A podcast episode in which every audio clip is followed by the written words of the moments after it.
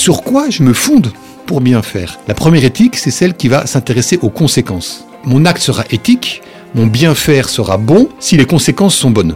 C'est un gros mot, on appelle ça l'éthique téléologique. Alors le problème, c'est comment je détermine ce qui est bon. Est-ce que c'est bon pour moi, l'individu, ou c'est bon pour la collectivité? L'intérêt de l'individu que je suis moi peut être opposé au bien du collectif.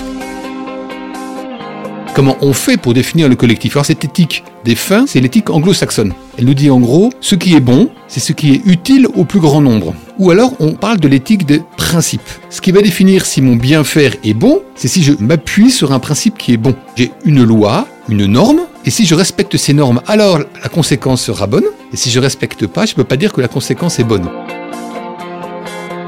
qu'est-ce qui définit ce qu'on peut faire ou pas faire Soit on estime que c'est révélé, et c'est les religions qui estiment qu'on a une révélation de la parole de Dieu qui nous donne le code moral. Mais les philosophes estiment que c'est la raison humaine qui permet de faire ça. Donc on a deux types d'éthique déontologique, celle qui est inspirée par la raison et celle qui est inspirée par la révélation.